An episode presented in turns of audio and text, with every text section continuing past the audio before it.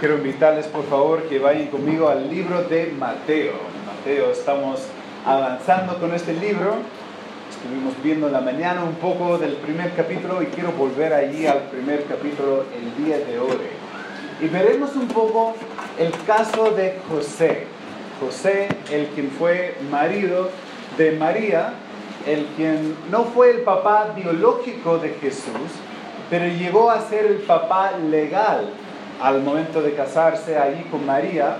Y por ende, aquí tenemos la genealogía de Jesús en el capítulo 1 de Mateo, que muestra la línea de, de cómo Jesús nació descendiente de David, que pasó por la línea de José. O sea, legalmente ya, ya cumplió con, con este uh, requisito para poder seguir en la línea del rey, de, uh, el rey David, que es interesante considerarlo.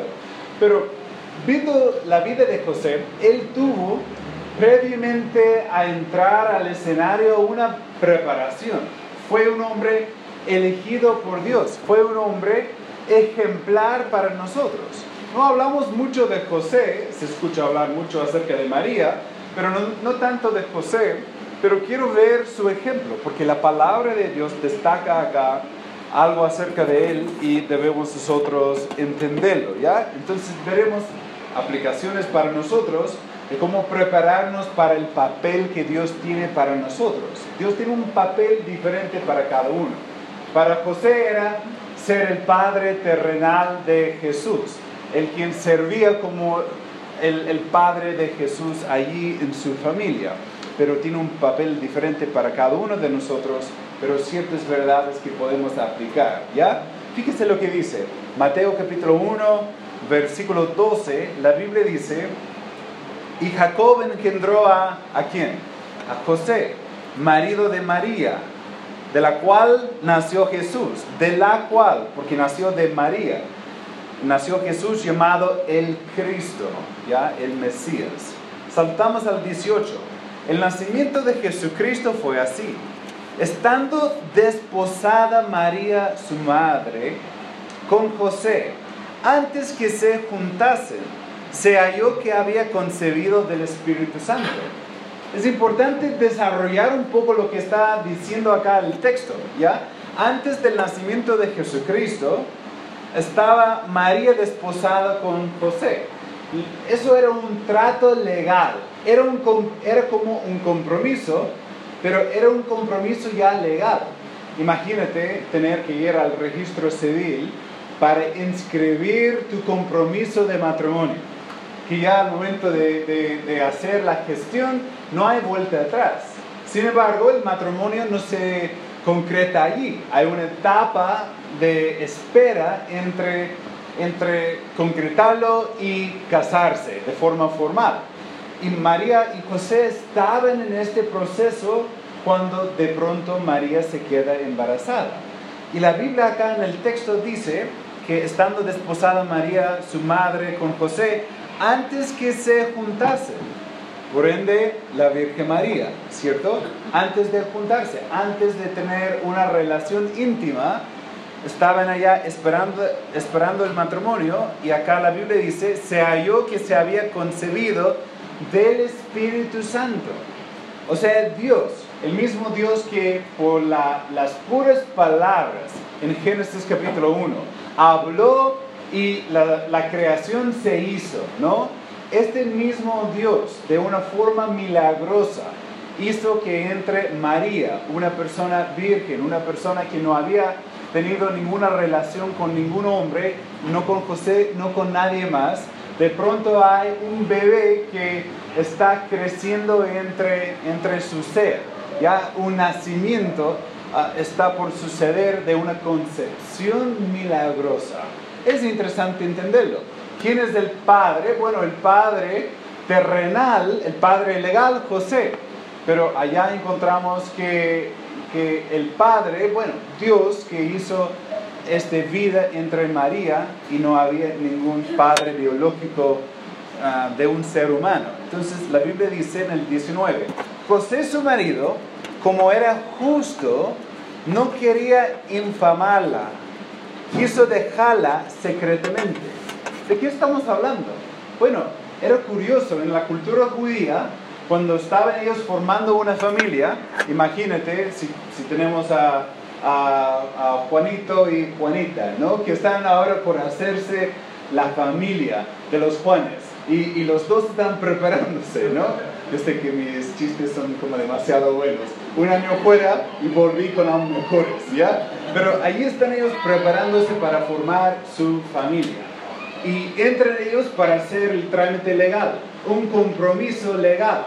Se van a casar, pero esperen una etapa.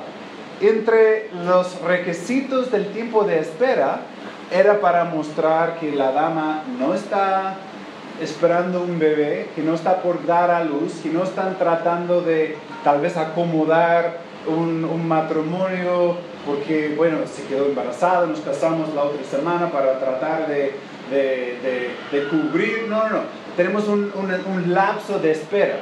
Y entre este lapso de espera, ¿qué pasa con María? Él, ella entra y le dice a José, bueno, lo que José ya sabía, porque pues, vamos a entrar un poco más a este tema después, ah, o, ella entra a decirle, pero después Dios mandó un mensajero para, para como, como aliviar un poco las preocupaciones de José. Y, y lo vamos a leer, pero lo interesante en, en todo este proceso de espera la Biblia nos enseña que Él no quiso, como era justo, no quiso infamarla, no quiso, Él más bien quiso dejarla secretamente. Legalmente Él podría haber dicho, ya, este dama no me fue fiel, este dama está ahora esperando un bebé, no es mío, este dama no es una dama correcta, este dama debe tener que pagar el precio por sus hechos. Pero José no quiso hacerlo, él quiso dejarla, dejarla, ya no voy a seguir en, los planes matrimoniales porque ya te quedaste embarazada y sé que no fui yo. Entonces no quiso hacerle como un pecado público, quiso hacerlo de forma secreta. Mira lo que dice la Biblia en el 20. Y pensando él en esto, he aquí un ángel del Señor le apareció en sueños y le dijo, José, hijo de David, no temes recibir a María tu mujer, porque lo que en ella es engendrado del Espíritu Santo es. Y dará a luz un hijo, y llamarás su nombre Jesús, porque él salvará a su pueblo de sus pecados. Todo esto aconteció para que se cumpliese lo dicho por el Señor por medio del profeta cuando dijo, he aquí una virgen concebirá y dará a luz un hijo y llamará su nombre Emanuel, que traducido es Dios con nosotros. Y despertando José del sueño, hizo como el ángel del Señor le había mandado y recibió a su mujer, pero no la conoció hasta que dio a luz a su hijo primogénito le puso por nombre Jesús. Allí tenemos el primer capítulo, algunos principios que podemos aprender para prepararnos para el papel que Dios tiene para nosotros. Dios tiene un plan para la vida de cada persona presente. ¿Y cómo puedes prepararte para este papel que Él tiene para ti? Es poco probable que tu papel será igual a José, fue un caso único, él y María, pero todos tenemos un papel. El primer paso para prepararnos para el papel que Dios tiene para nosotros es ser un creyente. Debes ser un creyente. Debes ser un creyente. Versículo 19. La Biblia dice, José, su marido, como era justo, como era justo. Es una palabra bíblica para hablar de una persona que, que había puesto su fe en Dios. Una persona justificada nosotros no, no hay hombre justo, ¿cierto? Dice Romanos capítulo 3, ni aún uno. Sin embargo, los que han puesto su fe en Cristo, los que han puesto su fe en Dios, ellos reciben el perdón del pecado y, y tienen un estado diferente. Acá encontramos que José era una persona declarada justo por su fe. La Biblia nos enseña por ejemplo, en Génesis 6.9, estas son las generaciones de Noé. Noé, varón justo, era perfecto en sus generaciones. Con Dios caminó Noé. había una relación entre Noé y Dios. Era llamado un hombre justo. La Biblia nos enseña en Romanos 4.9, por ejemplo, porque decimos que a Abraham le fue contado la fe por justicia. O sea, Abraham, alguien puede decir en el Antiguo Testamento, fueron salvos por sus obras. No, Señor, no fueron salvos por sus obras, fueron salvos por la fe, igual que nosotros hoy en día. Abraham, él fue salvo por fe, ya le fue contado por justicia su fe, el hecho que puso su fe en Dios. Lo mismo había sucedido en el caso de, de José. Era un hombre creyente. Paso uno, si quieres preparar tu vida para cumplir el plan que Dios tiene para tu vida, pon tu fe en Cristo. Y los que han tomado el paso ya, un fuerte amén. Amén. Bueno, según el testimonio de la mayoría, ya tenemos el primer paso listo. Si no has puesto tu fe en Cristo aún, hoy día alguien puede tomar la Biblia y ayudarte felizmente a entender lo que significa ser un hijo de Dios. En segundo lugar, no solamente debemos ser un creyente, pero debemos ser en segundo lugar personas misericordiosas. Sé misericordioso.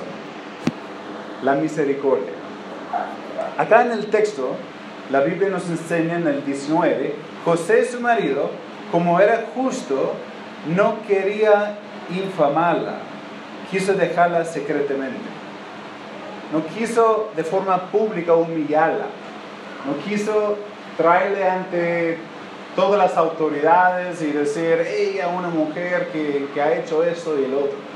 En el Antiguo Testamento, Deuteronomio 22, 22, la Biblia dice, hablando de este caso, si fuere sorprendido alguno acostado con una mujer casada con marido, ambos morirán. El hombre que se acostó con la mujer y la mujer también, así quitarás el mal de Israel. Podrás decir, pero no estaban ellos casados. Ojo, ya habían entrado en este, este pacto legal, estaban nomás esperando la boda en sí, pero ya eran desposados, ya estaban con el vínculo legal. Y según el Antiguo Testamento, una mujer que fue encontrada en adulterio, bueno, podría correr el riesgo de, de morir por su pecado. Bueno, José, él era un hombre misericordioso, un hombre que podría haber cobrado la palabra, que podría haber avergonzado, avergonzado a ella de forma pública, podría haber hecho mucho, pero decidió no, yo voy a aplicar la misericordia. En Deuteronomio 24.1 la Biblia dice, cuando alguno tomare mujer y se casare con ella, y si no le agradare por haber hallado en ella alguna cosa indecente, le escribirá carta de divorcio y se le entregará en su mano y la despedirá de su casa. Ellos entraron en el pacto de matrimonio, la primera etapa, y de pronto él encuentra en ella algo, a ver, estás embarazada, ¿cómo puede ser? Algo no correcto en ella. Entonces tenía la, la, posibilidad de llegar y cartas de divorcio. ¿Por qué divorcio? Porque, bueno, ya están en un, un pacto legal. Tiene que presentarlo de, de esta forma. Pero él no quiso hacer todo lo que podría haber hecho. Él fue más tierno, fue más misericordioso. Yo creo que es importante para nosotros, hermanos, ser bien misericordiosos, como un patrón en la vida. Me parece que es un atributo divino, ¿cierto? Que nuestro Dios es un Dios misericordioso. A ver, ¿qué mereces y qué merezco yo? Si pensamos en lo que merecemos, a veces decimos, Dios no es justo, porque no es justo lo que me ha dado. Bueno, tienes razón, porque deberías y debería estar en el infierno. Pero no estamos en el infierno, entonces no él no nos ha dado lo que merecemos. Ha sido bien misericordioso con nosotros. Amén. La próxima vez cuando te echa a perder algo y, y piensas, Dios, no eres justo. Bueno, recuerda, claro, porque si fueses justo de forma sin, sin, sin misericordia, estaría en el infierno, sin ninguna esperanza por mi pecado, porque soy culpable. Pero Dios ha sido bien misericordioso. Y debemos nosotros también aprender este atributo. Primero de Pedro 3:7 la Biblia dice, "Vosotros maridos, A ver, ¿cuántos maridos tenemos? Levanta la mano. Bien, aquí un principio. Vosotros maridos, igualmente vivid con ellas sabiamente, dando honor a la mujer como a vaso más frágil y como a coherederas de la gracia de la vida, para que vuestras oraciones no tengan estorbo. Como coherederas. O sea, hay un, orden de, de, roles en la familia, la Biblia llama varón, cabeza, da roles que son bíblicos, sin embargo, somos coherederos de la gracia de Dios. O sea, somos iguales, no es, no es una persona de segundo plano, sino debemos tratar, e, ella es la hija de Dios. Tal vez no te lleves bien con tu suegro eh, o tienes temor de tu suegro, pero, o sea, nuestra esposa es la hija de Dios. como somos los hijos de Dios? Si somos creyentes, ¿cierto? Es importante pensarlo un poco de, de esta forma. Debemos honrarla. La Biblia nos dice que la mujer es como un vaso frágil, como si eh, es tan frágil que no aguanta nada, hay muchas mujeres que sé que mi mujer puede físicamente trabajar, quizás no puede levantar el mismo peso que yo, eso lo, lo vimos en mover cajas, pero casi, casi. ¿ya? Si yo logro levantar una caja, no sé, para dar un ejemplo, de 25 kilos, ella está en 23, ahí levantando, pero va más tiempo que yo. Entonces, ya no, no estamos hablando de frágil, en cuerpo, frágil en mente, frágil en, en, sus emociones, en su intelecto, sino la Biblia dice debemos honrarla como si fuese algo tan precioso, tan frágil. El trato debe ser un trato misericordioso, un trato honroso, un trato amable, ¿cierto? Un buen principio para nosotros, a ver cuántos somos maridos acá. Bien, ¿cuántos tratamos con honor, siempre cuántos somos conocidos por misericordia, nuestra forma de hablar, nuestra forma de tratar, es importante pensarlo, ¿no? Entonces quizás debemos concluir el culto para que puedan agachar la cabeza y pedirle perdón al Señor, pero espera, hay más, ¿ya? Hay más. Principio 1, sé un creyente si quieres prepararte para el rol que Dios tiene para tu vida. Número 2, sé misericordioso. Número 3, sé obediente. Obediente. ¿Qué podemos aprender de José? Era creyente, misericordioso, pero era obediente. Fíjense conmigo lo que podemos nosotros observar de la vida de él. La Biblia dice en, en versículo 18, el nacimiento de Jesucristo fue así. Estando desposada María, su madre, con José, ¿Y cuál es la próxima frase? Antes que se juntasen. Ya hablamos de qué se trata, ¿no? Él fue obediente a Dios en su relación prematrimonial. Es curioso. Si tuviésemos un grupo de, de jóvenes no casados, podríamos seguir desarrollando de forma amplia este punto. Pero la Biblia nos enseña que el plan de Dios es un hombre, una mujer que se junten en el matrimonio para toda la vida. Es el plan de Dios. Puede haber muchos casos donde no hemos hecho lo correcto en cuanto a llevar a cabo el plan de Dios. Y no podemos cambiar el pasado, pero sí podemos cambiar el día de hoy hacia adelante. Amén. Pero el plan de Dios, un hombre, una mujer, entra en el matrimonio y, y están hasta la muerte. Entonces, eso es el, plan de Dios. Él fue obediente al plan de Dios nosotros podemos pensar, bueno, culturalmente es normal, los jóvenes van a tener sus relaciones, especialmente si están a la altura de, comprometerse, es como normal, ¿cómo podemos esperar más o menos? Pero la verdad, si nosotros somos bíblicos, entonces, ¿cómo podemos estar hablando así? Sería como decir, bueno, tú sabes cómo son los hombres, que cada hombre tiene ahí una vez en la historia, su aventura, hay que como aguantarlo porque así son. ¿Podrían, ¿Podríamos aguantar este tipo de pensamiento? Bueno, yo creo que la mayoría de nosotros diría, no, eso ya me da un poco de rechazo, no, no puede ser, porque no es correcto, no es algo que debe suceder. Lo mismo para la juventud, los que no, no se han casado. Y debemos nosotros como padres inculcar esos principios en las vidas de nuestros hijos. Amén.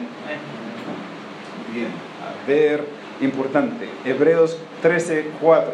Honroso sea en todos el matrimonio y el lecho sin mancilla, pero a los fornicarios y los adúlteros los juzgará Dios. Dios va a juzgar los que tienen relaciones sexuales antes del matrimonio o fuera del matrimonio. Pero el lecho, ¿qué es un lecho? La cama, mancilla, una mancha. La cama matrimonial es sin pecado, es sin mancha, es algo honroso. No debemos, un punto aparte, no debemos nosotros, cuando pensamos en la intimidad matrimonial, no debemos avergonzarnos o pensar que es algo pecaminoso, algo feo, algo... No, no, no, es honroso, es, es del plan de Dios para disfrutar. Pero fuera del matrimonio es, es un pecado. Están siguiendo el hilo. José fue ejemplar en este caso. Fue ejemplar en este punto. Fue obediente en la pureza. También fue obediente en su, en su noviazgo y matrimonio. Vamos a seguir viendo ejemplos de cómo. Versículo, ah, vamos a ver en el, el 24. La Biblia dice, y despertando José del sueño, ¿cuál es la próxima frase? Hizo como el ángel del Señor le había mandado y recibió a su mujer. ¿Te imaginas que Dios te viene, ponte en el lugar de un soltero comprometido que está siguiendo los principios de la Biblia. Tú sabes que la relación íntima, que no, eso no es el plan de Dios, y de pronto tu comprometida viene y te dice que está embarazada. O sea, hay una sola conclusión, ¿cierto? Pero Dios viene y te dice, no te preocupes, no es como, como, como, se ve, porque eso, ya, él, él eso requería fe de parte de José para creer en Dios, porque hubiese sido difícil creerle. Y además, toda la vida va a tener ese, ese mancha en su, en su testimonio, especialmente la cultura judía, donde eso era bien anormal. Ah, él siempre iba a ser conocido como el que, que se adelantó con su comprometida o que la comprometida no le fue fiel al inicio, algo pasó, pero no fue lo que debería haber pasado. Pero él, a pesar de eso, fue obediente a tomar la mujer que Dios tenía para él. Mire lo que dice la Biblia en el versículo 25.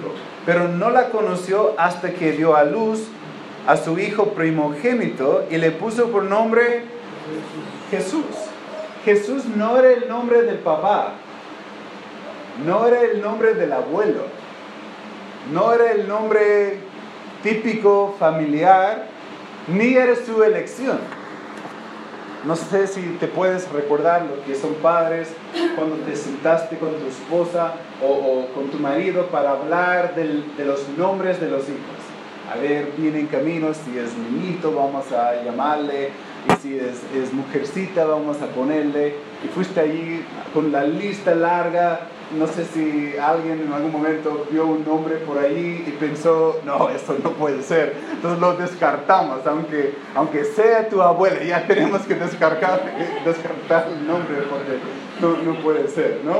Entonces, uh, ahí pensando en los nombres, pero en el caso de José y María, bueno, tenemos instrucciones de ponerle un nombre que va a ser un poco inusual, pero vamos a darle nomás, porque es lo que Dios nos ha dicho. Él fue obediente. Y debemos comprender, hermanos, y ser desafiados. José fue, fue ah, obediente aun cuando le costaba. Fue obediente aun cuando fue irracional lo que estaba escuchando. Fue obediente aun cuando fue incómodo fue obediente en las cosas pequeñas y las cosas grandes. Saltamos al capítulo 2 para seguir viendo la obediencia de, de José un momento, porque quiero que salgamos de aquí desafiados, hermanos. Dios no nos está llamando a una vida de creyente a medias. nos está llamando a una obediencia completa. Yo no estoy animándoles a obedecerle en la mitad. No, hermanos, estoy pidiendo el 100%. No el 90, no el 95, sino entrégate por completo para serle obediente al Señor. Amén. Vamos a seguir viendo. Capítulo 2, mire lo que dice la Biblia en el versículo 13. Después que, después que partieron ellos, he aquí un ángel del Señor apareció en sueños a José y dijo, levántate y toma al niño y a su madre y huye a Egipto. ¿Sabes de geografía? Egipto está en la parte norte de África, están ellos en Israel, que está en, en, Asia, bueno, donde se juntan ahí Asia con África, pero igual la distancia no es poca. Recuerden que los hijos de Israel salieron de Egipto para ir a la tierra prometida y pasaron 40 años en llegar, ¿ya? O sea, bueno, sí, no, no debería haber uh, pasado tanto tiempo, pero no estamos hablando de ir de Pudohuel a Maipú, estamos hablando de una distancia más larga. Y viene el ángel y le dice eso. Mire lo que dice en la última parte del 13. Porque acontecerá que Herodes buscará al niño para matarlo. Y él despertando, ¿qué hizo? Oye María, no vas a creer lo que soñé. Fue la cosa más loca. ¿Tú te acuerdas cuando... No, fue el mismo que me dijo que tú ibas a tener un... Fue, a ver, no, eso es de Dios. Y despertándose, la Biblia dice, tomó de noche al niño y a su madre y se fue a Egipto. Imagínate. Viene Dios y te dice, ya, ándate lo más antes posible a Rosario, Argentina. Entonces, haz la maleta. No mañana, no pasado mañana, no el próximo mes, ahora. Ya, levántate junta las cosas y anda. Un poco lejos, sí, pero hay que ir. Y se levantó y se fue. Obedeció al Señor. No sé de ti, pero a veces cuando el Señor me pide algo, yo le digo, ya, lo puedo poner en oración por un tiempo. O sea, es como ilógico, ¿no? Dios te dice, anda, y tú ya voy a orar primero para preguntarte lo que debo hacer. O sea, no tiene mucho sentido. Si sabes lo que Dios desea que hagas, debes obedecerle. Bueno, en el tiempo de José, él no tenía la palabra de Dios completa. En muchas ocasiones, quizás por un sueño, visión, cosas por el estilo, Dios daba un mensaje específico. Y después nos enseña a nosotros que tenemos la palabra completa suya ahora escrita, que es aún mejor que cualquier otro, otra experiencia. Y la palabra escrita, ¿en, ¿en qué forma está hoy? en la Biblia, ¿no? ¿Cuántos tienen una copia de la Biblia? Levante la mano. Si alguien no tiene una copia, esta oferta no vamos a hacer con mucha frecuencia, pero si no tienes en tu poder una copia de la Biblia en casa o acá, avísenos y podemos regalarte una, ¿ya? Para el próximo culto, si vienes y dices, no tengo una Biblia, vamos a darte la, la dirección de la librería cristiana. Anda y cómprate una por allá. Pero si no tienes una Biblia, avísenos, porque Tú puedes saber todo lo que dice Dios para nosotros en la palabra de Dios. Fíjate, un ejemplo más de este loco José. No debe ser un ejemplo tan loco porque todos debemos obedecerle a Dios. Amén. Versículo 19. Pero después de muerte Herodes, he aquí un ángel del Señor apareció en sueños a José en Egipto, diciendo, levántate toma al niño y a su madre y vete a tierra de Israel, porque han muerto los que procuraban la muerte del niño. Entonces, ¿qué hizo? Ya sabemos. Él se levantó, tomó al niño y a su madre y vino a tierra de Israel. Allí tenemos la obediencia de él. ¿Cuáles son características de, de José que debemos imitar? Bueno, debemos ser un creyente debemos ser misericordiosos y debemos ser obedientes. En tu propia vida, ¿eres un creyente? Si no, hoy quisiéramos tomar la palabra y ayudarte a saber cómo ser un creyente. Si eres un creyente, ya, ¿eres misericordioso? Misericordioso con los demás, perdonando a los demás, dando una segunda, tercera y cuarta oportunidad, dejando pasar por alto la ofensa para poder mantener, y cuanto depende de nosotros, estar en paz con todos, dice la Biblia, eh, estás viviendo de esta forma, Dios está obrando en tu corazón, toma una decisión ahora en el tiempo de la invitación. Y por último, yo creo que el tercer punto nos mata a todos. Estás obedeciéndole al Señor en todo, a pesar de todo. Si tú le pides al Señor, examina mi corazón y muéstrame dónde estoy obedeciendo a medias. Ahora mismo el Espíritu Santo está trayendo a la memoria pasos que Él está pidiendo de ti. Yo te animo hoy, toma el paso. Debes ser salvo, debes ser bautizado, debes involucrarte en una iglesia y ser miembro de una iglesia, debes congregarte de forma fiel, debes leer la palabra de Dios, debes compartir la fe con otros, debes invertir tu diezmo y ofrenda en la obra del Señor. El Señor te está llamando a una obediencia. Séle obediente. Tomamos un tiempo para orar. Padre, te agradezco por el ejemplo de José. Un gran hombre de Dios. No consideramos tanto su vida, pero fue una persona muy especial que sin duda fue, fue un padre